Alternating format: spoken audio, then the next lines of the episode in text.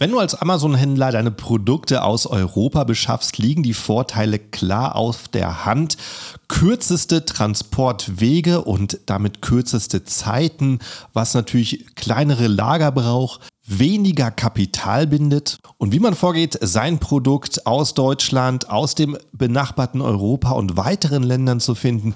Darüber unterhalte ich mich mit dem absoluten Experten Sebastian Herz von der Beschaffungsagentur Signify.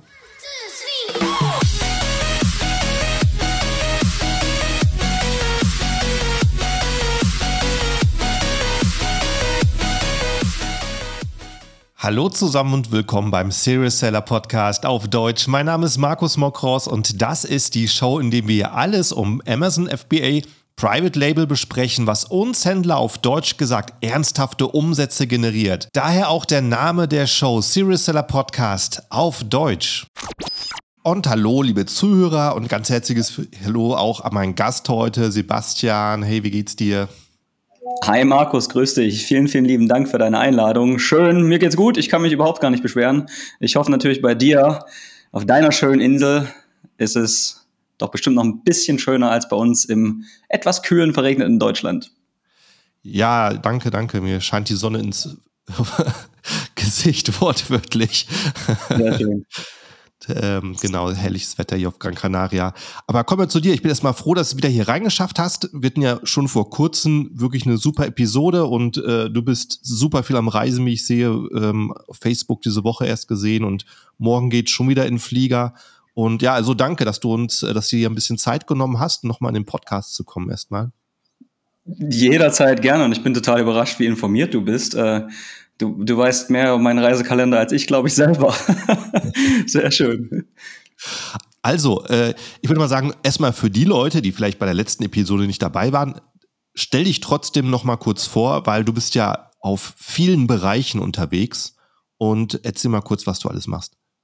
Sehr, sehr gerne natürlich. Also Hintergrund ist der, ich bin selber auch Amazon-Seller seit, äh, ich habe 2014 begonnen. Damals haben wir noch in, meine bessere Hälfte und ich in China gelebt, recht lange Zeit in Asien gewesen und ähm, damals noch so nebenberuflich begonnen, ein eigenes Amazon-Business aufzubauen, Produkte herzustellen, natürlich für den Online-Handel als auch für den stationären Handel und ähm, neben dem, den eigenen Sourcing beziehungsweise neben den eigenen Amazon-Businesses kam natürlich auch der Bedarf auch für unsere eigenen Produkte zu sourcen. Und das hat sich dann auch etwas herumgesprochen. Und aus dem Grund sind wir ähm, dann auch selber natürlich aktiv im Sourcing. Das, wie gesagt, hat sich rumgesprochen. Es kamen mehr und mehr Leute hinzu. Und jetzt haben wir doch unsere eigene kleine Sourcing-Firma, mit der wir Hersteller suchen, sowohl in, in China, logisch, als auch überall im Rest der Welt. Und das unter anderem natürlich auch Deutschland und Europa. Und ich glaube, das ist das, wo wir uns ja heute etwas mehr austauschen wollen, gell? Auf jeden Fall, genau. Äh, und aus der Erfahrung von einer kleinen äh, Sourcing-Firma, äh, du bist super stark am Wachsen, ne? also äh, untertreib mal nicht so stark. Wie viele Mitarbeiter habt ihr? Äh, danke für das, für das Lob. Du, ich glaube, wir sind auf der anderen Seite immer noch ganz, ganz, ganz am Anfang. Ähm, mhm. wobei wir sind tatsächlich in den letzten beiden Jahren von 1 auf über 50 Mitarbeiter gewachsen. Wow. Die ja. tatsächlich alle weltweit sitzen und eben vor Ort das Sourcing beziehungsweise auch Qualitätskontrolle in den Factories mhm. machen. Was die richtige Einstellung? Ne? Du, ähm, wenn du dich als Startup fühlst, dann hast du auch den Elan und die Energie, äh, zu sagen, ähm, dass ähm, große, ich habe große Ziele vor mir, die vielleicht noch weit weg sind und ähm, äh, hast halt Lust, ein bisschen zu wachsen, was Großes zu machen. Äh, genau, absolut. Ich denke, das ist wirklich ein richtig wichtiger Ansatz, den du eben haben musst. Und als kleiner Tipp, egal ob Amazon-Seller oder auch Dienstleister, es ist super wichtig, wirklich einen langen Atem zu haben, lange ähm, Motivation natürlich auch, selber dahinter zu stecken, weil wir sehen es in der Tat auch bei uns, wie intensiv das ist. Wie du sagst, du sprichst ja gerade schon die Reisen an ich sage jetzt mal lieber nicht, wie viele Events, äh, auf wie vielen Events wir denn selber aktiv sind, beziehungsweise auch mittlerweile eigene Events aus dem Boden stampfen. Nächste Woche Dienstag in Berlin zum Beispiel, für alle die deutschen Seller, die Interesse haben, da lohnt es sich auch, sprechen wir vielleicht nachher nochmal an. Du musst aber sehr, sehr viel natürlich Energie, Elan, ähm, ja, Lust auch dazu haben. Und ich denke, das ist was, was jeder Gründer, egal ob Amazon-Seller, Service-Anbieter, oder auch Softwareanbieter mitbringen muss. Ja, Genau, das ist auch dein, dein äh, drittes Projekt, was du da machst, äh, die Events für wirklich hochkarätige Amazon-Seller. Äh, lass uns da später auf jeden Fall drüber ähm, erzählen, weil du hast ja was in Berlin vor. Das ist ja sicher auch interessant für die deutschen Zuhörer hier. Aber heute wollen wir eigentlich über Beschaffung in Europa sprechen. Und das ist ein Thema, da haben wir bisher hier im Podcast äh, nur recht wenige Gäste gehabt, die mhm. auch ähm, tatsächlich aus Europa einkaufen. Und mit, ähm, ich äh, weiß noch, mit einem Gast hatten wir mal darüber gesprochen, der sich an einem Punkt seiner Amazon-Karriere gefreut hat, so gewachsen zu sein und ähm, so ein großes Einkaufsvolumen zu haben, dass er äh, ähm, so Richtung 100.000 Euro zu vergeben hatte pro Einkauf, pro Auftrag, den er platziert ja. an äh, ja. Lieferanten und hat dann in Deutschland gemerkt, dass so ein 100.000 Euro Auftrag doch äh, gar nicht so beeindruckend ist für die Leute, an die er sich gewendet hat und ja, gemerkt hat, selber, nee, das ja. ist immer noch nicht genug. Also ähm, erzähl mal so vielleicht ein bisschen über die Unterschiede ähm, von äh, Asien und Europa. Ja, äh, sehr gerne. Also einer der Hintergründe natürlich, wie das Ganze denn eigentlich gekommen ist. Wir machen ja, wie gesagt, immer noch sehr, sehr, sehr, sehr, sehr viel Sourcing, selbst in China auch. Aber ähm, mittlerweile über die letzten beiden Jahre ist es so gewachsen, dass das Sourcing außerhalb Chinas tatsächlich das Sourcing in China überholt hat. Also wir wow. haben ähm, mhm. etwa, ich würde sagen, so 40 Prozent, 45 Prozent unserer Projekte aktuell noch Sourcing in China. Rest ist wirklich Rest der Welt. Also das bedeutet unter anderem Europa, das, äh, das bedeutet Osteuropa für unsere US-Kunden, also die US-Seller oder die, die auf dem US-Markt aktiv sind, sind das unter anderem äh, andere asiatische Länder. Da ganz einfach der Grund, warum? Weil nicht nur Donald Trump, aber er natürlich auch ganz besonders 2018 dann ordentlich auch Gas gegeben hat und äh, einen Wirtschaftskrieg begonnen hat, alle chinesischen Güter oder ein riesiger Markt, ich glaube über 250 Milliarden Wert an Markt mit 25, mindestens 25 Prozent Importsteuer belegt hat, also Anti-Dumping, Anti-Dumping-Zölle für chinesische Produkte. Da hat man natürlich dann oftmals den Vorteil, in Vietnam zu sourcen und in den USA keine Importsteuern zu haben, mhm. ähm, gleichzeitig auch zum Beispiel Mexiko etc. etc. zu sourcen der Hintergrund, wie das Ganze eigentlich kam, ist ja natürlich auch bedingt durch Corona. Ich denke, die meisten haben es natürlich gesehen, wenn nicht alle, dass äh, Factories ja natürlich in, in China ganz ganz knallhart geschlossen worden. Viele konnten einfach überhaupt gar nicht produzieren. Ähm, viele haben massive Delays gehabt, trotzdem noch die Auftragsbücher gefüllt und gefüllt. Das heißt, wenn die Factories danach wieder geöffnet wurden, gab es trotzdem natürlich eine Abarbeitung von den Produktionsplänen und man dann irgendwo mit hinten reingeschoben wurde. Zusätzlich natürlich dann noch die massiv hohen Containerpreise, die wir hatten, plus manchmal 13, 14 Wochen Seezeit für die Container und so weiter und so fort. Und das hat natürlich alles so in die Karten gespielt, dass nicht nur kleine Amazon-Seller, sondern auch große und hint, hint sogar Amazon selber Outsourcing in anderen Ländern betreibt. Und mhm. das natürlich ähm, ja eben massiv gewachsen ist. Der mhm. Unterschied, wo man sich auf jeden Fall gleich drauf einstellen sollte, ist, dass, wie du es schon eben sagst, oftmals Hersteller in Europa oder auch in Deutschland doch ein bisschen verwöhnt sind. Also ich sage gerne so auf dem hohen Rost sitzen und sagen, wenn du jetzt gerade einen Deutschen ansprichst, der dann sagt, du, ich hab doch meine drei, vier Großkunden oder meine fünf, sechs. Du, ich habe mein Haus, ich habe mein, mein Ferienhaus am See, in fünf Jahren gehe ich in Rente, warum soll ich mich denn mit dir und dann 100.000 Euro Auftrag abmühen? Genau die Einstellung trifft man tatsächlich oft am Markt. Mhm. Ähm, wobei da ist in Anführungsstrichen, also um Gottes Willen, niemals Schadenfreude, Schadensfreude, aber wobei es da für Amazon-Seller, Gründer, Markengründer etwas vorteilhafter ist, dass die natürlich dann auch sehen, du, die Großen, die können auch mal wegbrechen. Da kann mal so eine Corona-Welle geben und deine Großkunden haben selber mit einem Schlag auch riesige, massive Probleme, ihre Produkte zu verkaufen. Und zack, schon bestellen sie weniger. Deswegen sind natürlich auch die Märkte, sowohl der europäische als auch speziell der deutsche, natürlich offener und offener dafür, mit kleineren Händlern, mit kleineren Eigenmarken, Quasi-Herstellern zusammenzuarbeiten. Unterschiede da, ja, gewöhnt euch bitte noch dran, die sind nicht so flux wie die Chinesen zu sagen, ich biete den besten Service im Vertrieb, ich melde mich Tag und Nacht, ich antworte ständig, ich antworte ja. immer. Ähm, du musst da ein bisschen mehr Geduld mitbringen, vielleicht auch die richtige E-Mail-Adresse von ihren 15 E-Mail-Adressen äh, wissen, die Telefonnummer, die Leute an die Strippe bekommen und ihnen natürlich dann auch klar machen, dass du es mit dem Produkt ernst meinst oder mit dem Projekt ernst meinst und ihm auch die Zukunftspläne ausmalen solltest, damit die überhaupt tatsächlich Interesse haben, auch kleinere Projekte zu starten. Dennoch, ganz beruhigt, das klappt auch. Man muss einfach wirklich noch mehr Geduld mitbringen und natürlich noch ein anderer Unterschied ist, denke ich, ganz klar, man sollte sich darauf einstellen, dass die Preise, die Produkt- und Produktionspreise selber natürlich in den meisten Fällen, nicht immer, aber wirklich in den aller, allermeisten Fällen natürlich teurer sind als Produktion in China selber. Mhm. Gleichzeitig hast du dafür natürlich gewaltige Vorteile, was den Versand angeht, die Logistik angeht. Ich sage immer scherzeshalber, ähm, du lädst es in der Türkei auf dem LKW und dann sind es in zwei oder drei Tagen in Deutschland bei dir im Lager. Plus, äh, du hast natürlich nicht nur günstigere Kosten für den Versand, schnellere Lieferzeiten.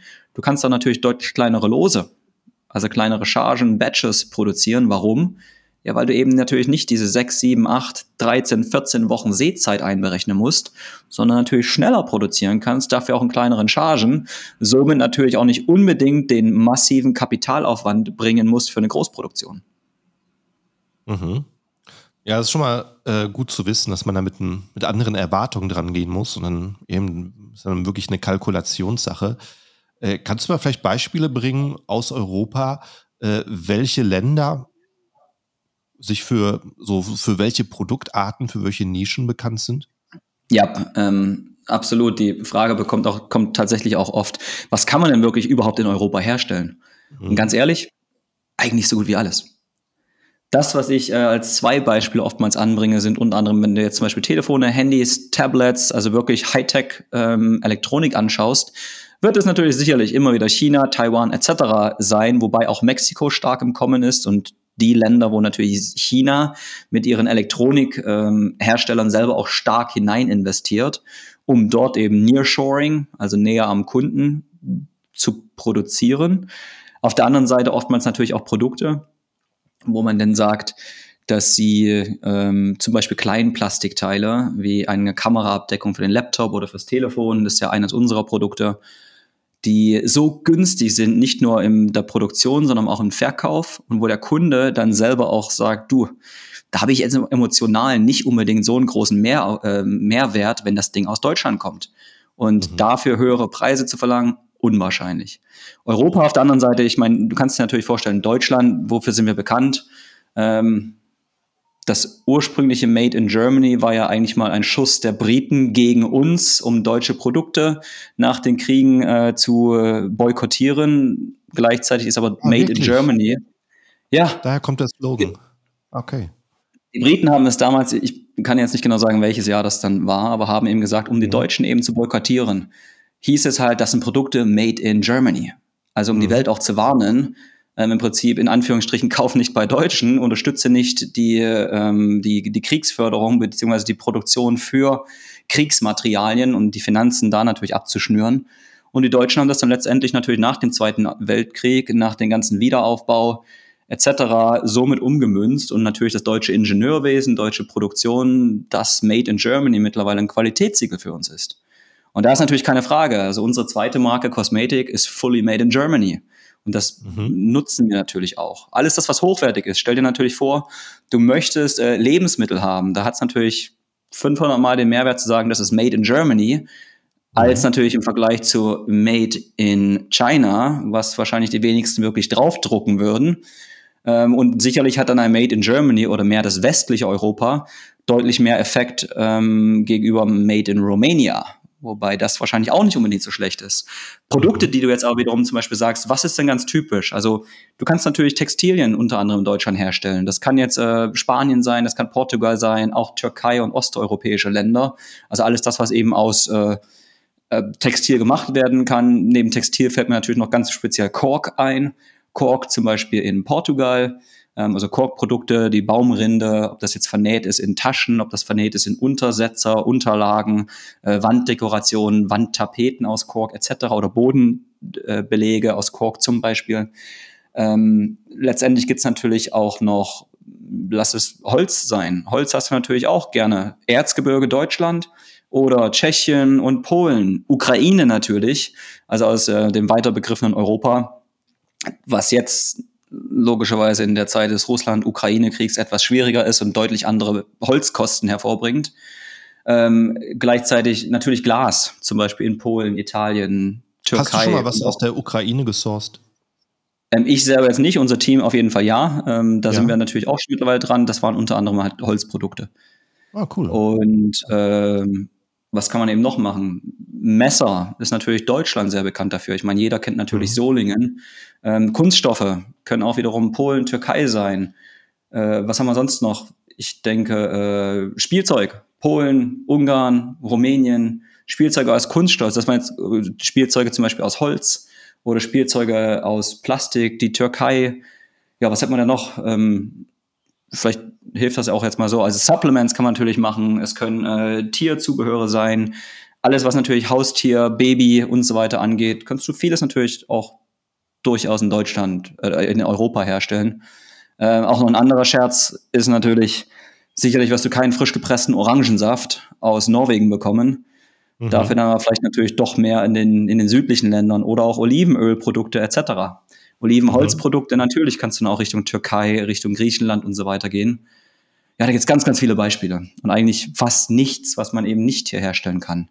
Je weiter ja. ein Land natürlich in der eigenen Infrastruktur gewachsen ist, und je höher auch der Luxus in einem eigenen Land, also das ist nicht das, das Bruttoinlandsprodukt, sondern auch natürlich der, der Lebensstandard der, der Menschen, desto weiter kannst du natürlich sehen, hey, es gibt eine volle Industrie.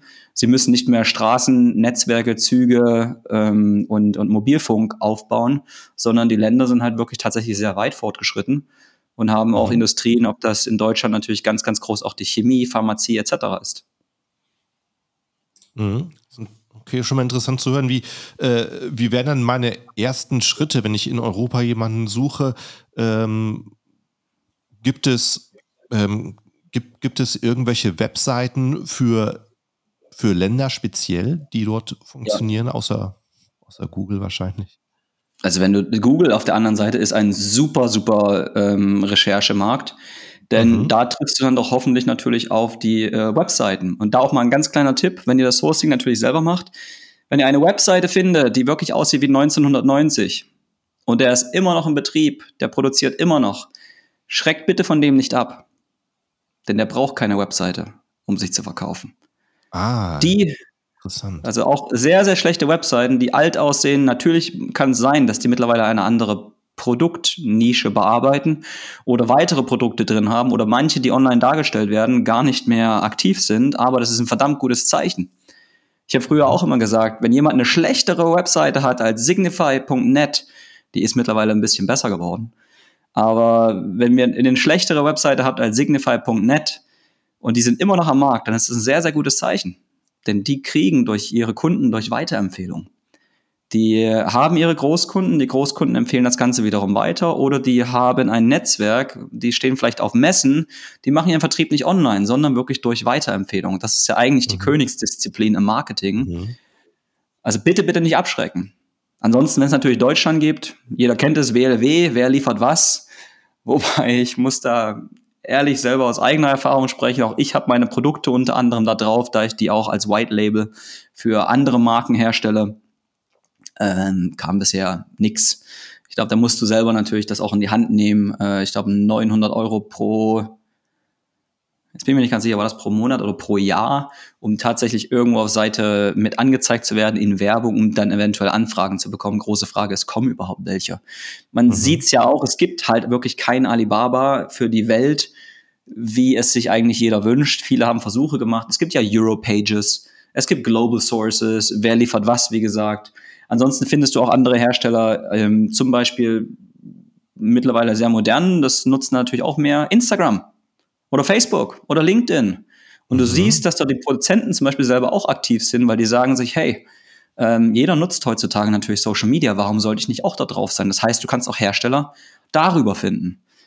Ansonsten, ich habe bei uns mal gesehen, ich glaube, wir haben mittlerweile eine Liste von 53 Netzwerken und Plattformen, die wir im Sourcing selber benutzen, um Produkte aus den unterschiedlichsten Ländern zu finden. Aber ganz, ganz, ganz viel ist wirklich Google und Anrufen. Und wenn du mit den äh, Herstellern sprichst, natürlich hilft es dann, wenn du eine der vielen Sprachen in Europa dann natürlich auch sprichst, um dich mit äh, rumänischen, bulgarischen, türkischen oder griechischen Herstellern überhaupt unterhalten zu können. Deutsch, denke ich, kann hier jeder, der hier zuhört. Ähm, aber auch erlebst du in Deutschland tatsächlich manchmal Produzenten, wo die dann sagen, du, uh, sorry, I don't speak English, klick und hängen dann mhm. auf. Wo du dir denkst, ey, das könnte ein halbe Million Dollar Auftrag oder halbe Million Euro Auftrag pro Jahr für dich sein. Und nur weil du kein Englisch sprichst, hängst du auf.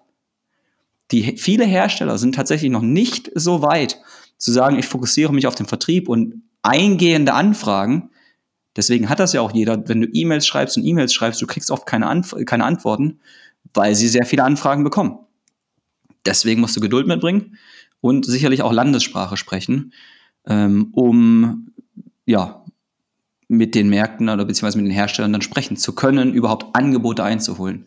Aber sonst Google, gerne auch Google in jedem Land natürlich in Landessprache. Also das jetzt google.de, google.com, google.pl ähm, zum Beispiel ist für Polen oder auch andere Länder, lohnt sich das schon natürlich dann auch lokal zu suchen. Optimalerweise mhm.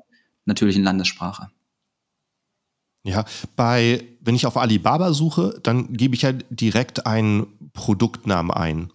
Ähm, ja. Ne, sei es jetzt, äh, was habe ich hier, eine, eine äh, Wasserflasche, Sport, Sportwasserflasche. Und ähm, wie würde ich denn auf Google oder auf LinkedIn vorgehen? Weil wenn ich dort Wasserflasche für den Sport ja. eingebe, dann komme ich höchstwahrscheinlich in einen Shop, einen Webshop angezeigt von einem Händler und kein Hersteller. Ja. Dann müsstest du natürlich sagen, je nachdem, wenn es zum Beispiel ganz speziell Sportflaschenhersteller sein sollen, dann würde ich tatsächlich gehen auf Richtung Sportflasche Hersteller oder mhm. eben Sportflasche Private Label oder ähnliche Suchbegriffe Aha. eben eingeben. Wenn du darüber ja. wiederum nachdenkst zu sagen, hey, es könnten jetzt, lass es mal andere Plastikteile sein, die vielleicht jetzt im Spritzguss eben sind, dann würde ich sagen, ähm, suchst du zum Beispiel tatsächlich Spritzguss. Ähm, Hersteller, Spritzguss, Aha. Lohnhersteller, also oder Lohnnäher, etc. etc. Die große Frage ist, du findest natürlich viele. Kleiner Tipp, auch wenn ihr dahin geht, ähm, oder beziehungsweise wenn ihr dort eben sucht, sucht euch nicht nur zwei, drei Angebote. Es sind die unterschiedlichsten Preise auf dem äh, Weg, wobei ich jetzt selber gerade für mich eine kleine Freude habe. Für eines meiner Taschen, Made in Germany, ähm, geht es darum, mein aktueller Produzent, es scheint natürlich etwas unrealistisch für den Preis, den er mir jetzt der Neue eben sagt. Der eine stellt es halt für zwischen 8 bis 10 Euro her und einer kam jetzt an und möchte 2,70 Dollar haben. Für die gleiche Produktion, für die gleiche ähm, das gleiche Leder, die gleichen Inhalte, ich gebe mir jetzt keine weiteren Details, wo ich mir sage, aha, das, ich habe auch noch einen zweiten gefunden, der es dann auch wiederum für 3,80 oder so anbietet. Ähm, wobei ich die 10 Euro an und für sich schon ganz interessant fand. Egal, ob mhm. die jetzt für 2,70 und 3,80 ähm, das Ganze realistisch ansehen, du siehst aber, je mehr Angebote du natürlich einholst, dann kann auch einer da sein, der, für, der das für 7 Dollar herstellt oder, oder Euro oder 8 Euro eben herstellt. Es lohnt sich da natürlich genauso, möglichst viele Hersteller zu kontaktieren und die Preise zu vergleichen. Denn wenn du ein Produkt mhm. natürlich hast, was sich dann 10.000 mal, 20.000 mal, 100.000 mal im Jahr dreht, dann machst du bei diesem einen Produkt für einen Dollar oder einen Euro günstiger eine ganze Stange Geld die du einsparen kannst. Und das ist eigentlich das wirkliche Geheimnis im Sourcing. Der Gewinn liegt zum Großteil natürlich im Einkauf. Kaufst du für einen Euro günstiger ein, dann hast du einen Euro mehr Gewinn an jedem Produkt, wie du es eben verkaufst. Und kannst das ja. dann natürlich für Werbung einsetzen, ähm, natürlich auch dem, dem Markus als Spenden zu schicken oder generell natürlich dafür zu sorgen, dass du ähm, deine Produkte deutlich besser bewerben kannst und deinen Wettbewerb einfach im Kalten stehen lässt. Ja, das ist schon mal, äh, ja, auf jeden Fall ein sehr guter Tipp, genau. Also im äh, Einkauf entscheidet sich schon extrem viel über den späteren Erfolg, also sogar das meiste über den späteren Erfolg des Produkts.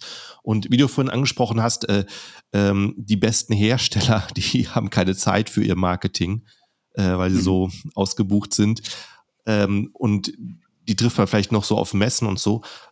Äh, was sind denn, wie, wie, wie komme ich denn an äh, gute Messen in Deutschland oder den Nachbarländern hier? Äh, genauso, Google oder einfach mhm. Messeveranstalter einfach mal durchschauen. Geh zur Messe Frankfurt, geh zur Messe München, schau mal, was da für Termine eben drin sind, guck dir die ganzen Messen mhm. an. Messen sind übrigens ein super Weg, um Ideen sich natürlich zu finden für tolle Produkte, für neue Ideen, die Erstkontakte aufzubauen. Wobei man da natürlich auch sagen muss, Achtung, Messebauer oder Messeaussteller, vor allem wenn die riesengroße Stände haben, die kosten richtig viel Geld. Ja. Diese Stände, das ist nicht günstig. Wir selber machen ja sehr, sehr viele Messen, allerdings immer im minimalen, ganz, ganz kleine Stände, weil Messestände natürlich unglaublich teuer sind. Ähm, und das sind ja nicht nur die Messestände, das ist nicht nur der Anfahrt, die Logistik etc., sondern auch das Personal, was dann tagelang eben nicht in der Firma arbeitet oder mhm. angeheuertes Personal, Hostessen etc. Ähm, holt euch auf jeden Fall Produktideen ein, holt euch auf jeden Fall auch die Preise dran ein. Und dann mein großer Tipp, wenn man Messen eben hat, such unbedingt weitere Hersteller für das gleiche Produkt. Denn man kann das Glück haben, sehr guten, günstigen Hersteller natürlich auf Messen zu finden. Insbesondere, wenn da sehr, sehr viele Wettbewerbe für das gleiche Produkt eben dastehen. Und bitte auch immer nachfragen, stellt ihr das selber her? In euren mhm. eigenen Factories? In Deutschland? Und das Ganze gerne auch wirklich oder in Europa schriftlich geben lassen. Also mhm. auch was man natürlich bei Chinesen gerne macht, bitte auch bei Europäern, Deutschen etc. auch schriftlich geben lassen. Ähm, denn wenn man zum Beispiel, schaut mal einfach Werbe, Werbemittelhersteller an, die ganzen Webseiten. Ähm, ich möchte nicht sagen, dass alle jetzt davon betroffen sind, aber da gibt es viele, die sagen natürlich, äh, ja, made in Germany, Schwachsinn. Die stellen das Ganze auch wiederum bei Factories in China eben her und sagen, ja, wir liefern es ab Deutschland. Eigentlich sehr, sehr stark abmahnungsgefährdete ähm, Webseiten da gern nochmal wirklich nachfragen und das alles schriftlich geben lassen. Messen selber, sonst schaut einfach mal rum. Wenn es die Sportmesse zum Beispiel eben geht, ist es die ISPO in München. Wenn es Richtung, äh, es gibt ja Haustiermessen etc., es gibt die Spielzeugmesse in Nürnberg, ähm, es gibt die Ambiente Homestore, äh, Homestyle, wie heißt es denn? Ja, Homestyle, Lifestyle, Dekor etc., zum Beispiel Ambiente in Frankfurt. Ähm, es gibt die Trendset in München, da haben wir auch schon mal ausgestellt. Vieles natürlich für Deko, Deko, Deko, Weihnachtsartikel etc. Trendset, was ist das für eine Messe? Trendset, äh, so heißt die äh, tatsächlich. Also wie gesagt, Dekor, ähm, Weihnachtsartikel, Geschenkartikel oder ah. auch ein paar Startups mit dabei. Da haben wir auch schon mal mit einer unserer Marken, ne, mit zwei unserer Marken mit ausgestellt. Ansonsten einfach mal Google, ähm, würde ich genauso hingehen und sagen Spielzeugmesse oder Outdoor-Messe oder äh, Wandern, Rucksack, Campingmesse Deutschland, Caravaning in, in Leipzig zum Beispiel, geht natürlich mhm. viel um Wohnmobile, Caravaning, Camping. Gibt es ganz, ganz viele Messen. Und lohnt sich auf jeden Fall wirklich hinzugehen, Ideen, wie gesagt, einzuholen. Aber Wichtigkeit im Einkauf natürlich Preise vergleichen. Ja. Alles äh, finde ich schon mal einen äh, sehr, sehr äh, guten Tipp, den du da gesagt hast, ähm, die Messen zu sehen als Ideenfindung und wenn ihr äh, danach Leipzig seid, Ideen, mal kurz an, da komme ich mal rüber. Wir wohnen fast ja. nebenan. ja. Und dann, dann die, ähm, die Idee noch äh, weiter recherchieren hinterher. Ähm, ja. Äh, wer stellt mir es am günstigsten her, um einen Vergleich zu finden? Das ist ein äh, sehr, ja. sehr guter Tipp. Und ich kann es natürlich direkt in die Hand nehmen. Ist ja ein Riesenunterschied, als wenn ich im Internet recherchiere. Gleich einen viel Richtig. besseren Eindruck für das Produkt, Richtig. für die Funktion. Ganz wichtig auch, wenn ihr das Sourcing dort macht, wirklich Qualitätskontrolle. Auch mhm. bei deutschen, auch bei europäischen Herstellern. Nicht nur die Samples, sondern schaut euch die Massenproduktion an. Mhm. Fahrt in die Factory hinein oder beauftragt jemanden, eine Sourcing-Firma, die natürlich dort vor Ort sitzt. Ähm, generell oder schickt euch, äh, kleine Gefahr auch, wenn ihr euch Muster zuschicken lasst, dann wäre ich als Hersteller natürlich so schlau und würde mir die Muster vorher genau angucken, ob die dann auch wirklich gut aussehen. Ne?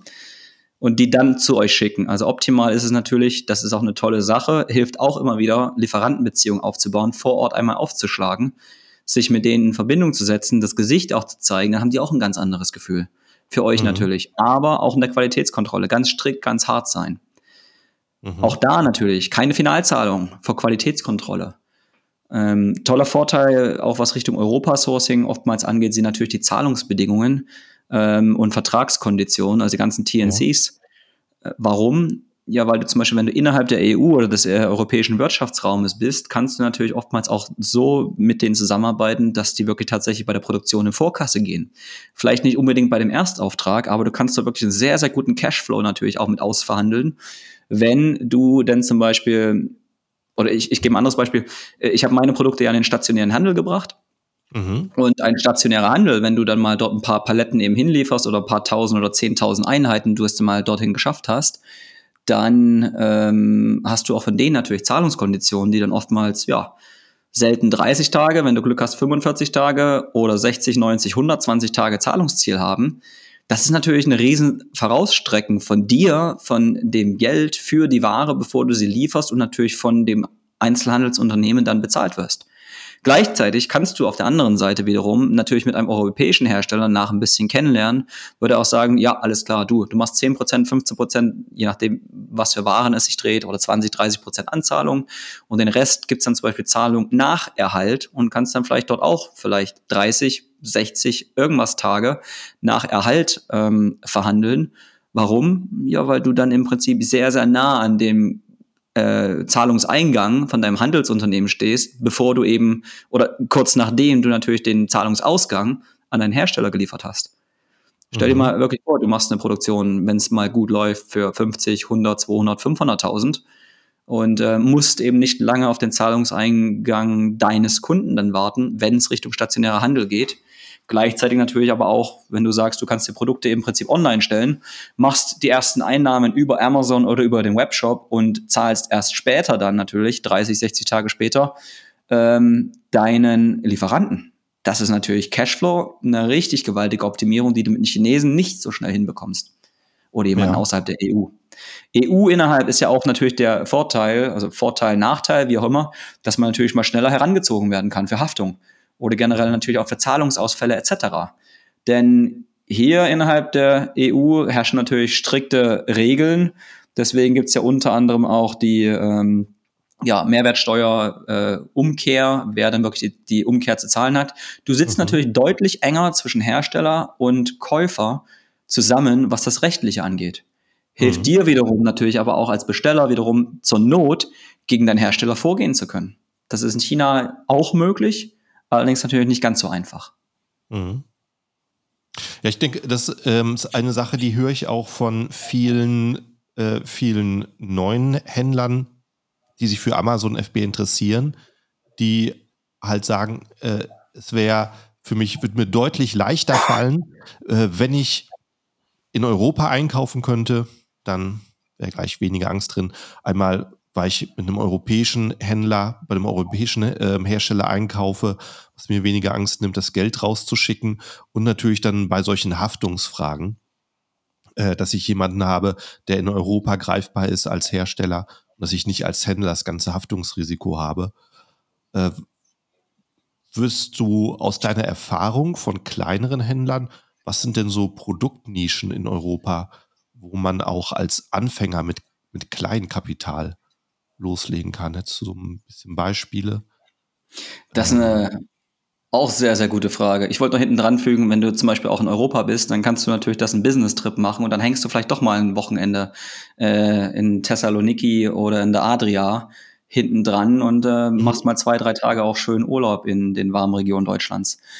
Gute neue Produkte, was kann man denn äh, wirklich auch kleiner beginnen? Ich meine, Supplements wird wahrscheinlich jeder kennen, jeder wissen mittlerweile, ist nicht unbedingt der allerkleinste Markt. Du kannst, äh, was ich auch sagen würde, eventuell auch mit Möbeln ähm, beginnen oder ob es jetzt zum Beispiel Wandregale sind, kleinere Holzprodukte, vielleicht auch kleinere Spielzeuge aus Holz, etwas Besonderes, was halt wirklich nicht mhm. unbedingt volles MeToo-Produkt ist, sondern vielleicht auch, wo du sagst, hey, ich habe da was eigenentwickeltes.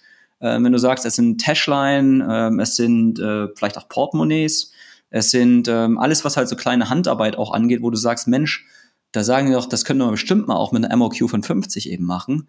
Mhm. Oder es sind oftmals kleine Familienunternehmen. Lass es natürlich die Türkei ansehen, was eben Textilien angeht und vor allem auch Leder. Ähm, mhm. Dass dort auch viele kleine neue Factories auf dem Boden rausspringen und vieles Familienunternehmen sind oder natürlich in Südosteuropa, Rumänien, Bulgarien, die dann sagen, du, ich nehme auch mal Kleinaufträge an ich muss jetzt nicht äh, jeden Auftrag mit, mit 20.000 Stück belegen, weil ich so eine große Factory bin, sondern es gibt halt viele kleine natürlich auch. Beauty, ja, das wird wahrscheinlich schon ein bisschen schwieriger werden, weil das natürlich auch eine Menge an Produktion ist.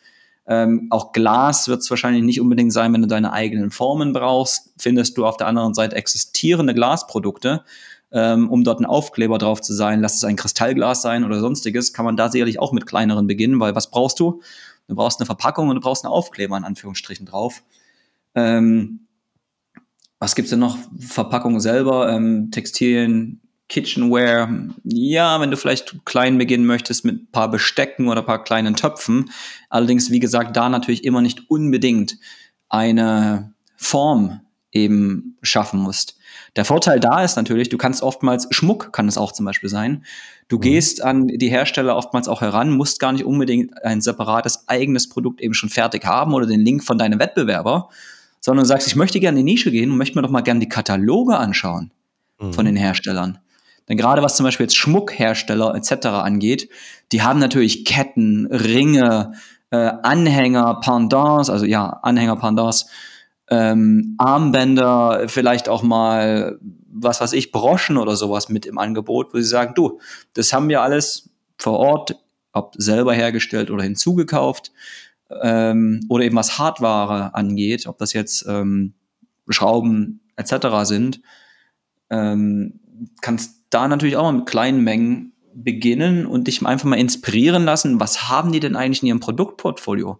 Weil viele stellen ja schon die unterschiedlichsten Produkte eben her. Ja, das ist auf jeden Fall ein sehr guter Tipp. Und äh, wenn du ansprichst, zum Beispiel ähm, Nahrungsergänzung, denkt man jetzt irgendwie in erster Linie vielleicht an Fitness und Spielzeuge, denkt man an Kinder.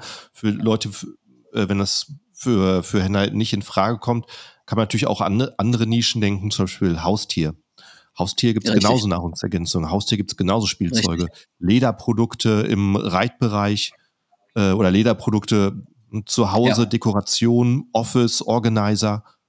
Und ähm, da muss man gar nicht in Kleidung gehen oder diesen großen äh, Nischen. Kann man Super auch Ansätze, coole Sachen absolut. Finden. Ja. Lass uns mal über ähm, Wort sprechen, was du gerade angesprochen hast. Und ich denke mal, es ist eine sehr große Hürde für viele, gerade in Europa, Formen. Mhm. Ähm, ähm, die werden ja wirklich wichtig, wenn ich sage, ich möchte mein Wunschprodukt in einer Firma, in einem Unternehmen ähm, produzieren lassen. Ja. Und ähm, für bei was für was über was für Kosten sprechen wir da so in Europa? Äh, super Punkt. Das hatten wir auch äh, gerade eben. Wir waren auf einem anderen Event, wo einige Topseller mit dabei waren, also wirklich sieben, achtstellige Verkäufer. Und da hatten wir mhm. natürlich genau das Thema auch mit, was Formen angeht. Du, es gibt die unterschiedlichsten Preise. Ähm, ich gebe mal ein Beispiel. Wir hatten eine gleiche Form. Ja, oder kann, kannst du erstmal definieren, was es ist, wofür man, ab wann man es braucht? Ja, also sobald du natürlich eine eigene Form haben möchtest, ob das Ganze jetzt zum Beispiel für einen Spritzguss ist, Kunststoffteile oder eben zum Beispiel auch Metallteile, wo etwas gegossen werden muss, ähm, dann brauchst du natürlich irgendwie eine Form, die dir dafür hilft, deine Produkte natürlich in genau dieser Form herzustellen. Ja. Das äh, können auch Tiefziehformen sein oder Stanzen eben sein, die jetzt nicht unbedingt Guss sind, sondern da geht es oftmals um äh, Hitzeprägung oder durch Hitze äh, Stempel, die dann wiederum einen Kunststoffteil zum Beispiel eine bestimmte Form ziehen. Du schneidest die Ränder ab, entgradest sie. Oder aber, wenn es Richtung Spritzguss geht, ob das jetzt Autozubehörteile sind, ob das Kameraabdeckungen sind, ähm, ja, oder wenn es bei Metallguss sein kann, zum Beispiel Pfannen, Töpfe etc. Und du möchtest die unbedingt in dieser Form eben haben, die du selber benötigst, dann brauchst du im Prinzip ein Negativ von dem Produkt, wo du natürlich, das erschaffst du mit einem 3D-Modell von deinem Warenprodukt. Das wird dann eventuell ausgefräst etc und das nutze dann, um dort das Produkt eben hinein zu spritzen. Das ist ein, eine, eine Ober- und Unterseite meistens eben natürlich von den Negativformen. Das wird zusammengesetzt und dann wird das Produkt dort unter Druck, unter Wärme, je nachdem welcher Verfahren das dann eben ist, dort hineingegossen, hineingedrückt und ja, da kommt dann am Ende natürlich dein Produkt heraus. Diese Formen gleichzeitig wiederum, die werden auch irgendwann eine Abnutzung erleben. Das heißt, du wirst auch sicherlich nach zig äh, Rotationen brauchst du dann auch irgendwann mal eine neue Form oder musst das Werkzeug diese Form wiederum aufarbeiten. Jetzt gibt's, wenn du das in Deutschland, in Europa herstellen möchtest, äh, ganz gewiefte ja, Anbieter. Entweder sie stellen die Form tatsächlich her oder haben eben natürlich jemanden in der Nachbarschaft, oft dann in Gewerbegebieten ähm, oder lokal in, äh, auch auf kleinen Dörfern oftmals, welche sitzen, die Formen tatsächlich fertigen können und kaufen die zu. Die wissen natürlich, dass das was sehr gefragtes ist und da verlangen sie halt ordentlich Preise. In China ist das natürlich ja, gang und gäbe. Du brauchst für sehr, sehr viele Produkte, insbesondere wenn natürlich die ganzen Plastikteile, die auf der Welt eben sind, oder eben Metallteile, immer wieder formen. Und wir hatten mal das Erlebnis gehabt, dass wir eine gleiche Form angefragt haben, die in China 300 Dollar gekostet hat. Sicherlich eventuell auch eine etwas andere Qualität noch, vielleicht längere Haltbarkeit etc., andere Grundmaterialien. Aber die hat dann halt in äh, Europa 25.000 gekostet. Wow, das, ich, ich dachte jetzt, du sagst vielleicht das Zehnfache, was beeindruckend nee. wäre, aber 300 zu 25.000, Wahnsinn. Ja, das ist 80-fach plus, ne? Da müsste jetzt ja. 83 oder sowas sein. Sind wir fast beim hundertfachen dann. Das kann, also das war ein Extrembeispiel. Aber du siehst schon natürlich deutlich. Ich habe auch oft drüber nachgedacht, man könnte doch eigentlich wirklich Formen herstellen, die in China mhm. herstellen und in Deutschland von zehnfachen Preis verkaufen.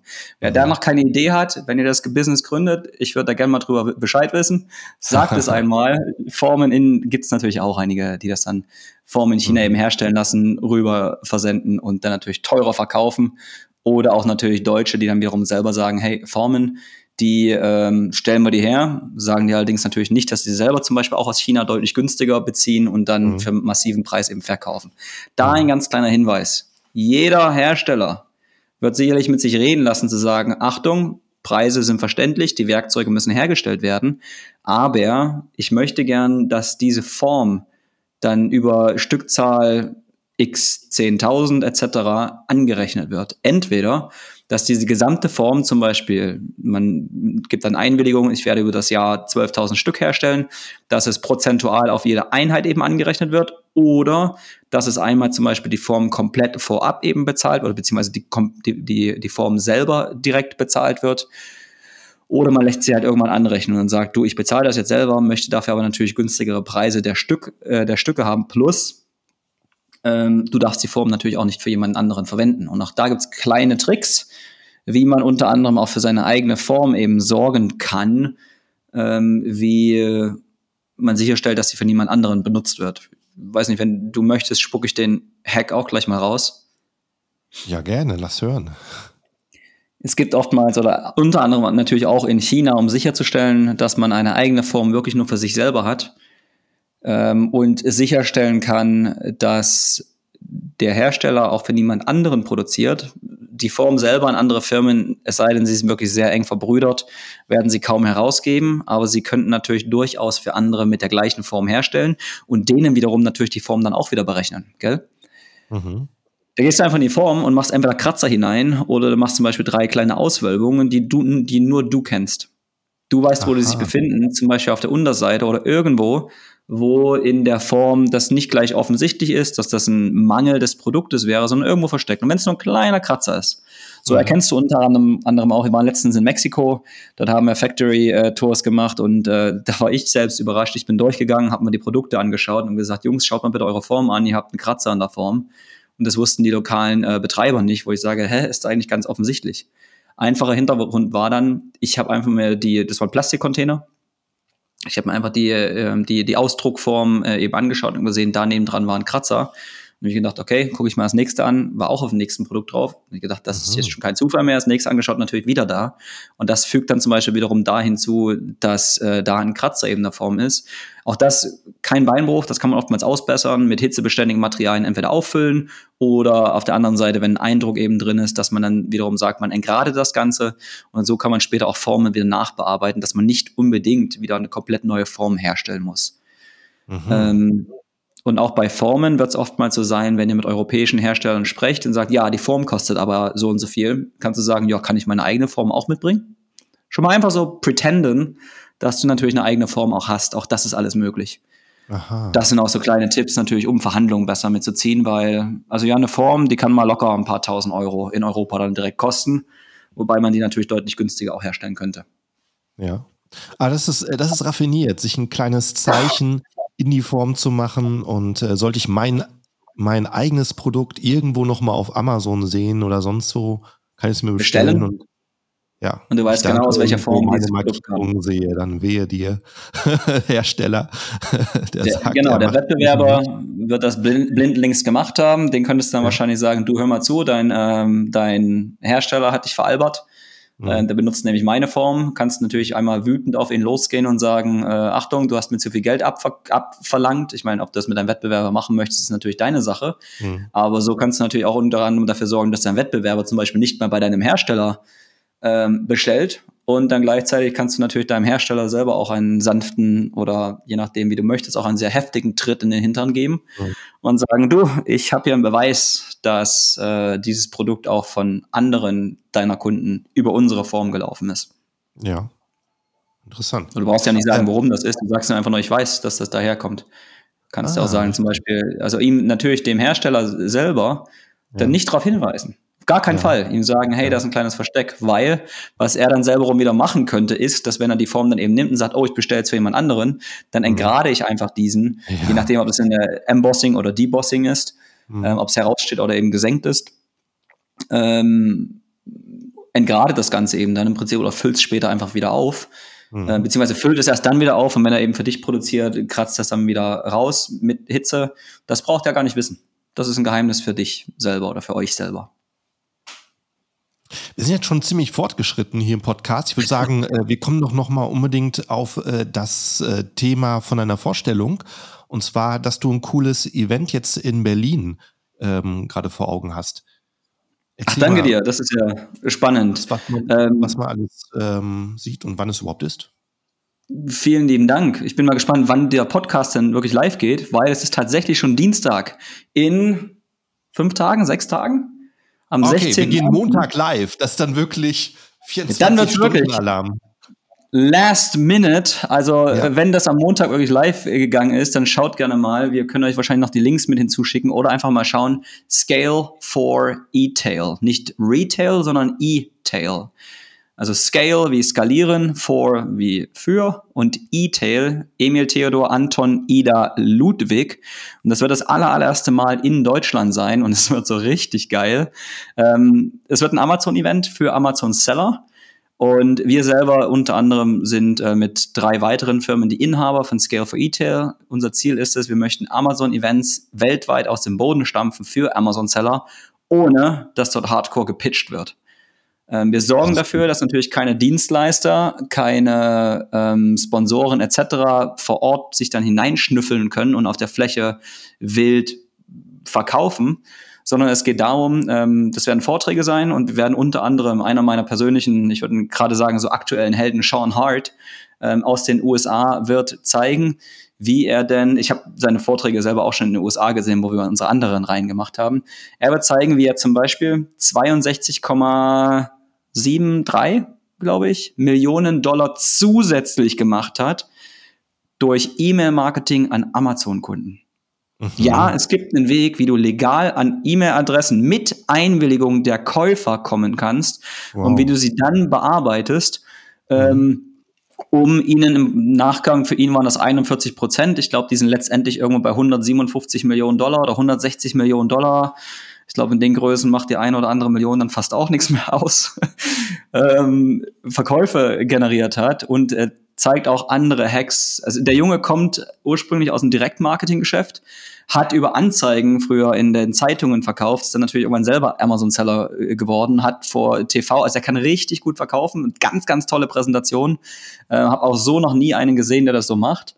Ähm, zeigt aber gleichzeitig auch wiederum, wenn du zum Beispiel, eines seiner Lieblingsbeispiele, ich will auch gar nicht zu viel verraten, aber du stellst einen Pizzaroller her und verkaufst den genau wie alle anderen für 6,99 Dollar. Hast aber zusätzlich noch bei dir in dem Angebot da drin, dass Domino's Pizza für 17,99 Dollar dem Kunden dann eine Pizza vor Ort liefert und Domino's bezahlt dich auch noch dafür. Mhm. Also der absolute Wahnsinn, was man da wirklich alles machen kann. Und ich glaube schon, das wird sehr, sehr stark die Zukunft sein, ähm, dass natürlich die Angebote weiter und weiter und weiter gehen. Man muss einfach mehr anbieten, man muss mehr USPs haben. Und wenn du einen Pizzaroller bestellst für 6,99 und 17,99 Dollar Pizza zu Hause geliefert bekommst, heiß. Ich glaube, das wird für einen Käufer, da, da kannst du gar nicht dran vorbeigehen. Mafia-Offers zu erstellen, also Angebote, die ein äh, ja, Kunde eigentlich gar nicht abweisen kann. Ähm, gleichzeitig haben wir auch, sprechen wir über Internationalisierung von Listings. Wir sprechen auch, wie kannst du äh, AI, also Artif künstliche Intelligenz, ChatGPT und Midjourney für die Erstellung deiner Marken, deiner Listings, deines Marketings etc. verwenden. Die Präsentation halte ich, die muss ich ehrlich gesagt noch vorbereiten, kommen wir aber hin. Und wir haben noch drei weitere Millionen-Seller, die alle einen Exit hingelegt haben. Mit Sean, mit Sean Hart gemeinsam haben sie insgesamt, ich glaube, 22 Exits hingelegt, ähm, liegen weit über 150 Millionen Dollar Umsatz ähm, zusammen und helfen den vor Amazon-Sellern vor Ort zu teilen, wie sie denn selber erfolgreich geworden sind. Ähm, und das, wir haben noch ein paar mehr Präsentationen mit drin. Äh, das wird in Berlin in der Wartehalle sein. Wir haben es begrenzt auf 110 Sitzplätze, ein paar Tickets. Ich weiß nicht, ob am Montag noch ein paar Tickets verfügbar sind. Aber gebt dann gerne den Code Signify20 an, also ZI, Zeppelin Ida, Gustav, Nordpol, Ida, Friedrich, Y. Das ist unsere Firma. Und eine 20 hinten dran, dann bekommt ihr das Ganze sogar für 49 Euro statt 99. Mittagsessen mit drin, Lunchbuffet, Getränke mit drin, nachmittags Kaffee, Ecke, äh, Kaffeepause mit dabei. Und am Vorabend, ähm, am Montag, jetzt, wenn ihr es hört, kommt vorbei, ruft uns an. Wir treffen uns, äh, ja, wahrscheinlich jetzt in kürzester Zeit äh, für ein Vorabend-Netzwerken und morgen dann auch das direkte Netzwerk natürlich im Event selber mit drin. Berlin, Wartehalle, 16.05. Ich glaube, so ein Pitch, Markus, konnte ich noch nie irgendwo hinlegen. Vielen lieben Dank, dass ich das, das einfach mal hier. Ich muss sagen, das hört sich super spannend an. Und für den Preis, also wer da irgendwie irgendwo ähm, in der Reichweite von Berlin ist, wer die Zeit hat, ähm, ins Auto zu springen und da ähm, ähm, Montagabend oder Dienstag direkt hinzufahren, der sollte es unbedingt machen. Also es hört sich sehr hochkarätig an. Und es und gibt einfach so viele Events draußen, wo äh, Internetmarketer äh, oder irgendwelche anderen Anbieter einfach nur ihr Produkt pitchen und du sitzt da Richtig. und sollst das kaufen, aber die, die Events, wo wirklich Seller sind, die wirklich über ihre Hacks sprechen, also das sind die, die sich richtig lohnen und wer, wer es auch diese Woche, dieses Mal verpasst, äh, mach dir einen Bookmark von der Webseite, dass du das nächste Event, wenn ihr hoffentlich nach Deutschland zurückkommt, das wird eine ähm, Weile dauern. Ja. Wir sind sonst gerade letzte Woche oder wo sind wir heute? Heute ist äh, Donnerstag, vorgestern war es in Madrid. Jetzt ist wow. es gerade in Paris, dann wird es in London mhm. noch sein und die Woche vorher, oder zwei Wochen vorher war es in LA, New York, Miami. Ähm, vorher noch andere Europa-Events, also London, Manchester, Milan, mh, mm, Paris war es, glaube ich. Und bin mal gespannt. Das wird noch eine ganze Weile dauern, bis nach Deutschland wieder zurückkommen. Also jetzt, in Anführungsstrichen, jetzt oder nie. Cool. Das Tolle dabei ist, Amazon selber ist einer der Hauptsponsoren. Die haben wir dafür Aha. gewonnen. Und die selber sagen auch, das ist ja so eine geile Sache. Ähm, wir sind dabei und, und unterstützen das Ganze. Ja, ja, also wird sich auf jeden Fall lohnen und ansonsten äh, musst du lauern, wann es im Laufe des Jahres oder nächstes Jahr, wann auch immer ihr das nächste Mal macht, wieder, wieder äh, holt. Cool. Genau. Hey, äh, vielen Dank Fand ich sehr, sehr gut wieder den Talk mit dir. Hat Gerne. Mich gefreut, dass du Zeit hattest und äh, ich, wir sehen ja, ich sehe dein Videobild, du bist permanent an Anrufe wegdrücken. Ich glaube, jetzt haben wir dich äh, genug Zeit dein, deinen anderen Leuten geklaut und äh, lassen wir dich wieder los. Und an allen Zuhörern vielen Dank fürs Zuhören. Wenn du nicht folgst, machst jetzt, klick auf Folgen, abonnieren, subscriben in deiner Podcast-App und du bekommst auch immer mit, wenn es einen neuen Upload geht. Vielen Dank fürs Zuhören und bis zum nächsten Podcast. Ciao, ciao. Ciao, ciao.